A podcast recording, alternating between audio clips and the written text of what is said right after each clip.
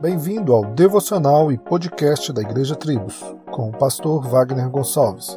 Visite nosso site www.igrejatribos.com.br.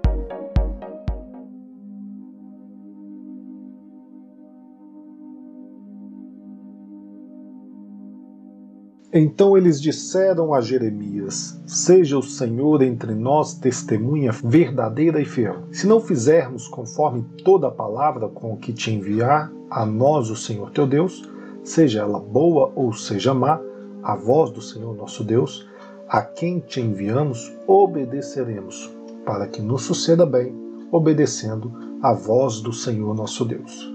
Jeremias 42, 5 e 6.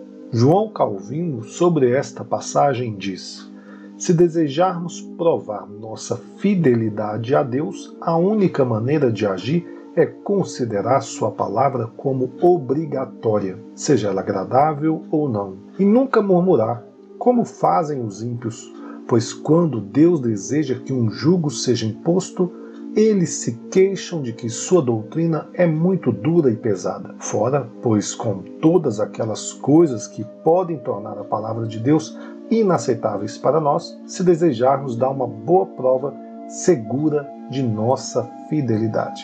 Aceitamos a palavra de Deus em sua plenitude, estamos comprometidos com isso tanto onde nos agrada quanto onde nos belisca. Por causa de nossos pecados, a nossa ignorância deve ter a palavra de Deus para nos corrigir. E isso significa que estamos comprometidos com uma teologia bíblica e completa. Solos Cristo, dele, por ele e para ele.